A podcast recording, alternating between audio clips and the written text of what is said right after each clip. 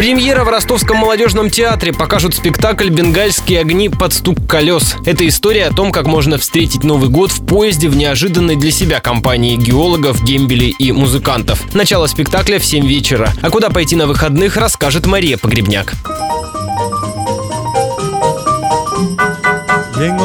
Субботним утром появится возможность избавиться, наконец, от накопленных за год севших батареек и сломанных термометров. По городу будут собирать ртуть содержащие отходы. Специальная машина приедет в каждый район города. В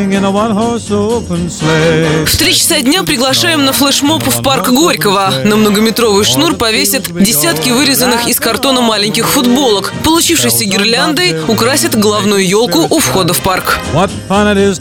Стать героем японских комиксов можно в 5 вечера в клубе «Подземка». В программе новогодней аниме-пати конкурс костюмов и танцы. А любителей мрачной лирики русского металла ждут в Бабелюбе на концерте группы «Черный обелиск». Музыканты сыграют композиции из последнего альбома «Революция». Не плачьте вы о них, когда они уйдут Платков одежд не одевайте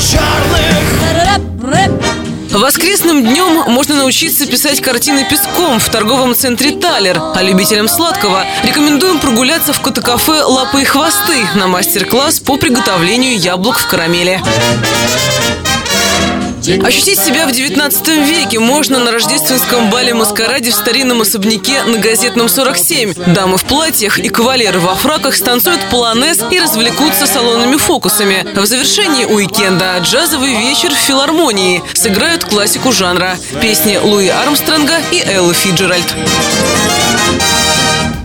Сегодня в музее на Дмитровской откроется выставка, посвященная петуху, символу наступающего года. Покажут больше сотни работ от живописных полотен до скульптур.